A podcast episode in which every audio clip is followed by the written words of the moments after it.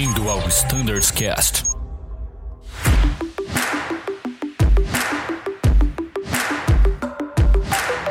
Fala pessoal que acompanha o Standards Cast, eu sou o Bruno Scardoelli e nesse episódio vamos ter a continuação do nosso bate-papo com o pessoal do CCO.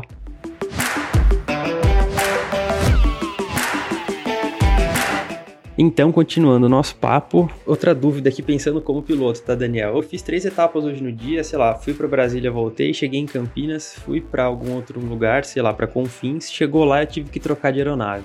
Por que, que isso acontece? E às vezes era uma programação que até dava a minha escala, poderia continuar, mas não, eu tinha que trocar de avião, eu troquei de voo. Por que, que isso ocorre? Lembra assim, né? A gente está falando de cento e tantas aeronaves operando, 110 bases ou mais, né? Dependendo da época que a gente está olhando. E fora da pandemia, a gente está falando de 900 voos. Então, é uma dinâmica muito complexa, né? A gente tenta aqui sempre deixar o tripulante no mesmo avião o máximo da jornada dele. Porém, de repente, num ajuste de malha que teve para atender uma manutenção, a gente precisa trocar trocar essa aeronave. Então, isso vai fazer com que a aeronave que está o tripulante nesse momento vai ser trocada e ela iria para Porto Alegre, ela vai para Curitiba e a gente vai trocar porque é, tem uma tarefa de manutenção para fazer.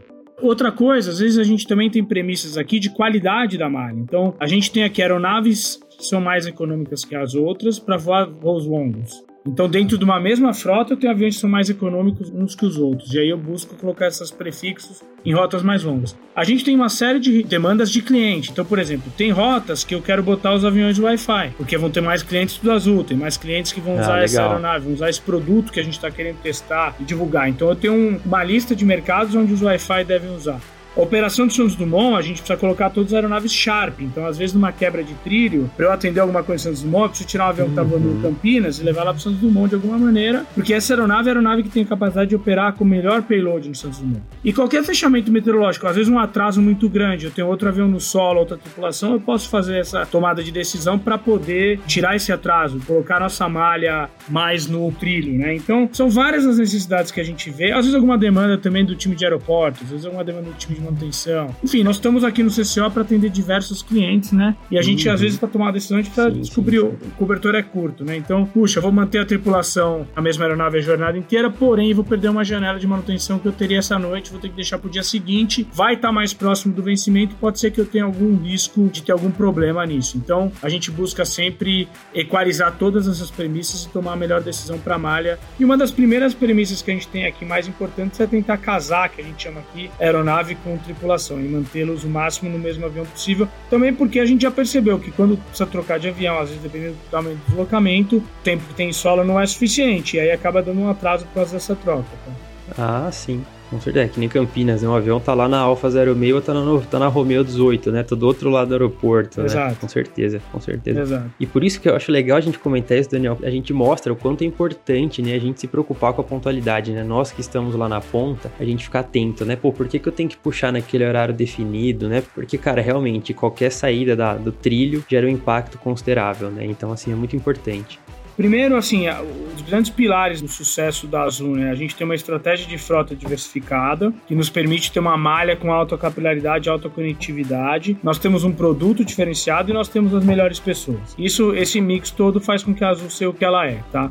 Nessa estratégia de malha e frota, a gente consegue atingir mais mercados possíveis. E a gente tem uma estratégia de malha frota baseada no modelo de hub and spoke, que é um modelo onde você concentra operações em horários semelhantes, né? A gente concentra operações para maximizar a oportunidade de conexão e maximizar a oportunidade de produzir receita, tá? Então, esse não é um modelo exclusivo da Azul, o mundo inteiro usa esse modelo. Então, se for na Emirates em Dubai, se for na Copa no Panamá, na América em Dallas, na United em Chicago, e assim sucessivamente esse modelo de spoke. E esse modelo consiste em que todo mundo chegue no mesmo horário e saia no mesmo horário naquela janela. E por que, que é tão importante isso? Porque 50, 60% dos clientes que estão a bordo estão conectando. Isso no mundo normal. Agora no mundo da pandemia, olhando para Campinas, 80% está conectando. Então é um dado bem é, relevante, varia um pouco de época para época, tá? Mas o que, que significa? Que se eu não for pontual, alguém vai estar tá perdendo a, a conexão, algum cliente vai ficar insatisfeito. A pontualidade ela anda diretamente ligada ao NPS, que é a nota que os clientes dão para a gente, avaliam nossa prestação de serviço. Então, assim, se eu não sou pontual,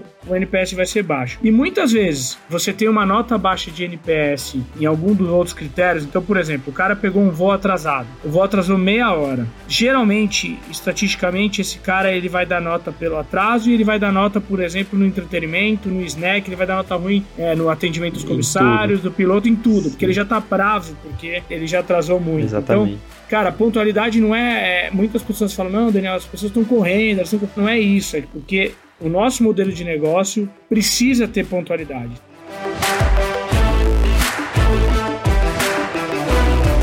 Bom, Daniel, muito importante, então, bem legal para os pilotos entenderem realmente o porquê dessa pontualidade, né? Por que a gente corre tanto atrás desse horário, sempre focado, claro, na segurança, que é o nosso primeiro valor. Agora, Daniel, falando um pouco do Head Start, que é algo que contribui muito para a nossa pontualidade, né? O que, que isso impacta no resto do dia, né? No resto dos voos? Qual é o principal ganho desse Head Start? Bom, Head Start é o primeiro voo do trilho, né? Então imagina que o avião ele tem um trilho lá de seis etapas no dia e um tempo de solo de 40 minutos, 30 minutos em cada aeroporto que ele passa e com toda essa conexão que eu mencionei anteriormente, né? Então, o Head Start é a garantia de que o primeiro voo desse trilho seja pontual para que não tenha impactos significativos desde o primeiro voo. Então, Muitas vezes a gente vê uma operação pontual de manhã e a pontualidade vai seguindo, a chance da gente manter essa pontualidade é maior. Então, o primeiro voo do dia tem que ser pontual sempre, por isso que a gente criou o conceito do Head Start, tá? Uhum. É a famosa bola de neve, né? Se começar no primeiro do dia já atrasado, a tendência vai ser sempre de aumentar, né? Então, quanto antes conseguir tirar esse avião, né, sair antes do horário, melhor. Com certeza. E também assim, né, se a gente começa atrasado do dia, provavelmente eu vou ter um, uma chegada da tripulação é, atrasada no seu destino de descanso. E aí pode ser que o dia seguinte vai ser impactado. Então é, é né? Sim. Porque o descanso vai ser ferido, a gente vai ter que mudar a saída do dia seguinte. Então é uma bola de neve mesmo, tá? É uma bola de neve mesmo. Exato. Precisa tomar muito cuidado com isso, porque senão você só vai recuperar a sua malha a hora que você chegar num final de semana e tiver uma baixa de demanda. Eu imagino, eu imagino. E agora, linkando em outro ponto, né? Vamos supor que eu saí no meu primeiro voo, saí do Head Start, puxei 15 antes, você ficou super feliz comigo, Daniel. Aí cheguei em Campinas eu recebi uma mensagem da Bianca, falando que o meu voo vai ser um voo estratégico. Bianca, por que, que a gente tem esses voos estratégicos?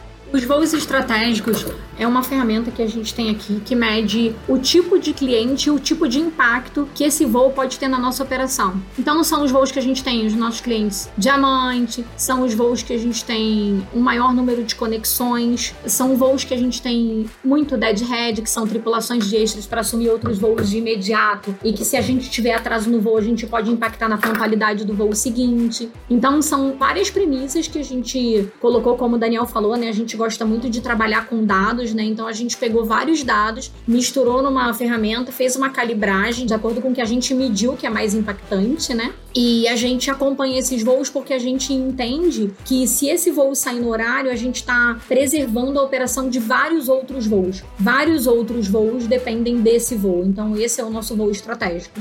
E aí é fundamental que todos nós, né, estejamos engajados nesse conceito para a gente ter a pontualidade não só desse voo, como dos demais voos que estão linkados de alguma forma a esse voo.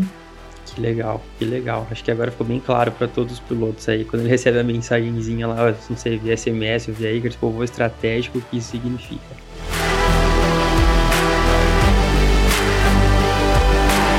Bom, pessoal, nosso papo aqui com o Daniel e com a Bianca tá muito bom, mas infelizmente a gente tá chegando perto do nosso tempo final aí da gravação. E gostaria de passar agora para as considerações finais de cada um, começando pelo Daniel. Daniel, muito obrigado e suas considerações finais aí para os nossos pilotos.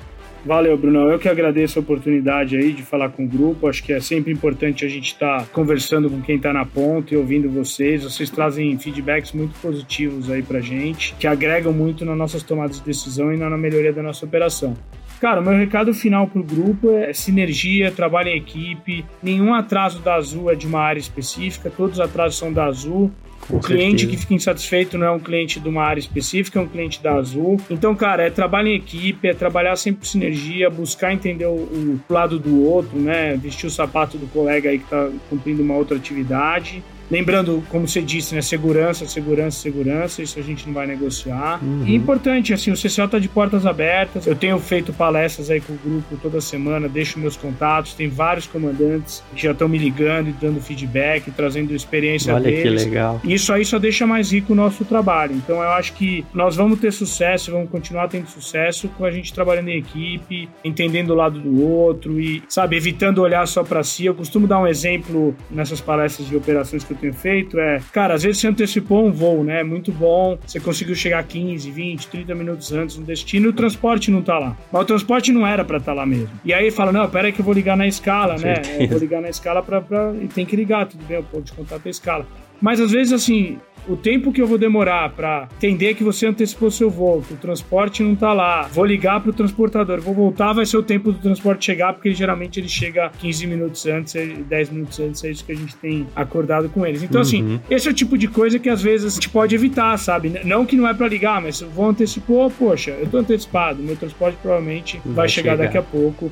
Mas enfim, é, é uma coisa pequena, um exemplo besta que eu costumo dar, mas que às vezes a gente está ocupando uma linha aqui de um colega que está lá numa necessidade mais urgente, que está na cabine, ou que não vai poder cumprir sua escala e precisa nos avisar, etc. Então, de qualquer maneira, eu estou muito feliz, Bruno, é que a gente está com uma operação muito sólida, com bons indicadores, com todo mundo trabalhando em sinergia em equipe, e isso só tem melhorado e os números mostram isso. Tá? Hoje a gente opera com uma pontualidade de 93%, que é um número excelente, e a gente está muito bem. A ideia é que que a gente mantém esse número aí com o crescimento da malha aí, que se, se tudo der certo vai ocorrer durante o segundo semestre novamente. Não, com certeza, Daniel. A gente tem que pensar sempre o que você falou. Nós somos uma empresa, a gente tem que pensar sempre no atendimento do cliente, sempre deixar o trilho girando o mais certo possível, porque no final o cliente quer chegar no horário, né? Ele tem a reunião dele, ele quer encontrar a família, enfim. A gente trabalha para eles, né? Todo mundo junto, todo mundo em sinergia, todo mundo fazendo o possível para sair no horário, né? Vocês, os pilotos, todo mundo aeroportos, né? Pra gente conseguir atender o cliente da melhor maneira possível. É muito legal a gente ter essa, essa sinergia e é muito legal o CCO também já visitei, já fui várias vezes aí. Falar com você é um. Eu acho que todo piloto deveria, assim, conhecer, passar aí, tomar um café com vocês, conhecer, ver tudo isso daí funcionando. Acho que é muito legal. Por favor, são muito bem-vindos.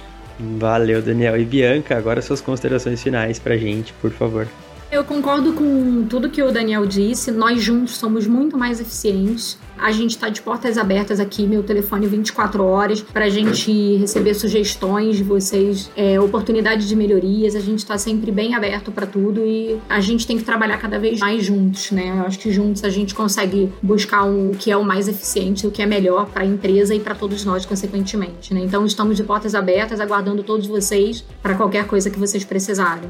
Show de bola, Bianca, Daniel. Só tenho a agradecer a participação de vocês dois. Pessoal que acompanhou esse episódio, que gostou, que, pô, gostaria de saber mais informações do CCO, gostaria de saber um pouco mais sobre a escala, gostaria de saber mais sobre o MCC, gostaria que o Daniel, a Bianca convidassem mais alguém de lá de dentro para deixar algum processo mais claro. Pessoal, fiquem à vontade para usar esse canal, mandem um e-mail pra gente via standardscast.voiazul.com.br. Querem agendar uma visita no CCO? Pode mandar pra gente, eu mando pro Daniel, pra Bianca. Lá é muito legal, vocês serão muito bem recebidos, como eu fui. E pessoal, muito obrigado pela audiência de todos, excelentes voos e tchau!